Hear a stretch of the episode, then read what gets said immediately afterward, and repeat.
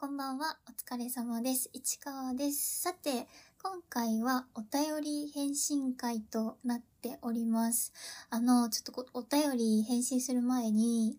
ちょっとお話ししたいことがあるんですけど、まず、お便りフォームをですね、私、Google フォームで作ってたんですけど、あの、こんなに早い段階でお便りいただけると思っていなかったので、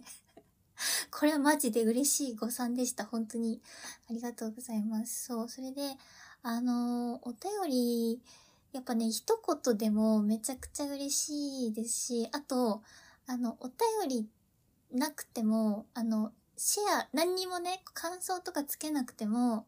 あの、やわやわ、ひらがなのやわに、夜の話のやわやわね、やわやわってハッシュタグつけて、あの、シェアしてくださるだけでも、めちゃくちゃ嬉しいんですよ、これって。すごいモチベーションにつながるし、なんか続けようって気持ちになる なるんですね。私前にやってた、その音声配信の方で、あの結構、ほぼ毎回、あの聞いたらシェアだけしてくださってるリスナーさんがいらっしゃって、その人は、あのー感想はね、書かない人なんだけど、でも、聞いたら必ずこう無言でシェアしてくれてて、それがね、すごい嬉しかったのっていうのは、まあもちろん聞いてくれるだけでも嬉しいし、お便りもらえたらめっちゃ嬉しいんですけど、その、無言でシェアしてくれるだけでも、だけとか言うとあれかな、無言でシェアしてくれるっていうのも、なんか、それだけで人目につくじゃないですか。例えばこの、私の番組のサムネが、その人の、例えば X のタイムラインとかに流れるわけですよ。だからそれでね、人目についたりするのも、すごい、なんか、全然違うと思うんですよ。何もないのと、それがあるというのは。だからね、そう、嬉しかったですね、すごい。ということで、すいません、前置きが長くなりましたが、えー、お便り返信会をやっていきたいと思います。あんまり、なんか今のとこ考えてないんですけど、多分こういう月末の日曜日とかに別で撮ろうかなって。もちろん、あの、全然来ない月も、反応ない月とかもあると思うし。あと逆に、まあ、もしね、いつかなんか、いや、お便りすごい来て嬉しいっていう風になったら月2回ぐらいこういう収録するかもしれませんね。ということで、えー、ラジオネーム、ちくわとさんからです。ありがとうございます。市川さん、こんばんは。こんばんは。初配信おめでとうございます。ポッドキャストから聞いております。ありがとうございます。市川さんのお話を聞いて、オタクって何だろうと考えてみました。自分にとってのオタクは、こんなものも好きになるの？って思われるものを好きな人をオタクというのではないかなと思いました。と昔前の考え方ですね。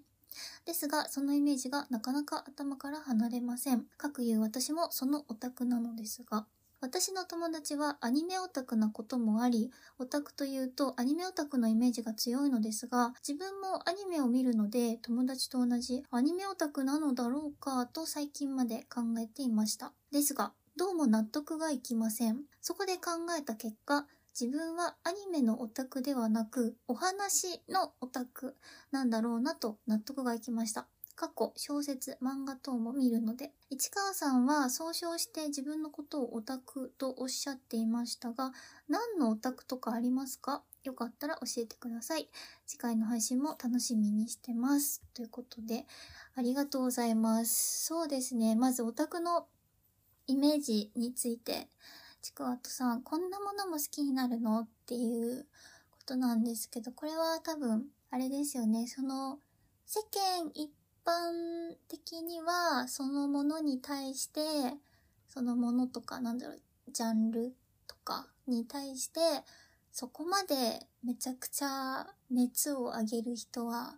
なかなかいないよね、みたいな。やっぱりちょっと少数派っぽい感じ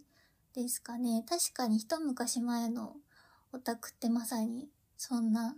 感じですよね。なんだろうな。いろいろあるけど、鉄オタとか、で鉄オタの中でも撮り鉄があり、聞き鉄がありみたいなところとかオタクって感じがしますよね。でね、このアニメオタクかなって自分のこと思ったけど、いや、自分はお話のオタクなんだなっていう、このなんか気づきすごいいいなって思いました。そっか。じゃあ、ちくわとさんはなんかそのストーリーが好きみたいなことなんですかね。確かに、あのー、例えば漫画が好き。アニメとか映画はあんまり見ないけど、小説も読まないけど漫画は好きっていう人がいたとして、その人は漫画オタクとか漫画好きになると思うんですよ。で、やっぱり漫画的表現とか、漫画にしかないものってあると思う。それは映画にもアニメにも小説にもあると思うんですけど、それぞれにしかできない表現とか、それぞれに固有にある魅力みたいな見せ方とかがあると思うので、だからもし他のは見ないけど、漫画が好きだなってなったら漫画のオタクなのかなと思うんですけど、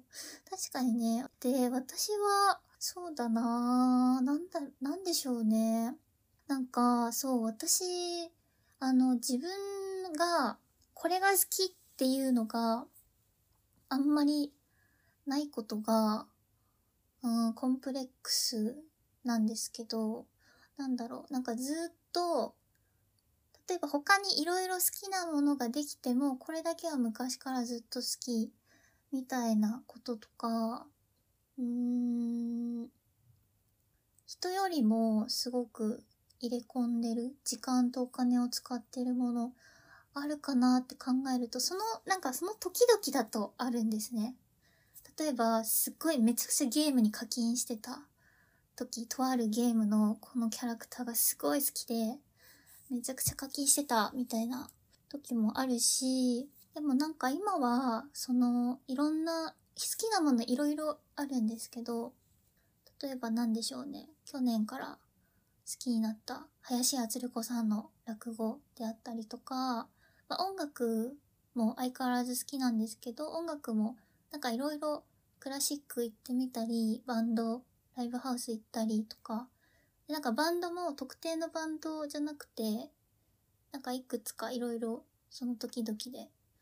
見に行ったり足を運んだりっていう感じなので、なんか今はだから私は多分何のオタクでもないような 気がしますね。なんかその気質としてオタクだなとは思うんですけど、特に、特にこれっていうのがないから、多分その自己紹介、職場の自己紹介で、オタクなんでって言った時に、こう自分の中に違和感があったのかなって思ったりしました。ということで、えー、初めてのお便り返信会となりましたけれども、本当にありがとうございます。えー、やわやわやわでは皆様からのメッセージをお待ちしております。Google フォームお便りフォームから送っていただいたり、えー、ハッシュタグ、やわやわをつけて SNS でつぶやいていただいたりすると、とっても嬉しいです。あと、何も、あの、一言もなくても、シェアだけでも めっちゃ嬉しいです。ということで、お付き合いいただきまして、ありがとうございました。それでは、市川でした。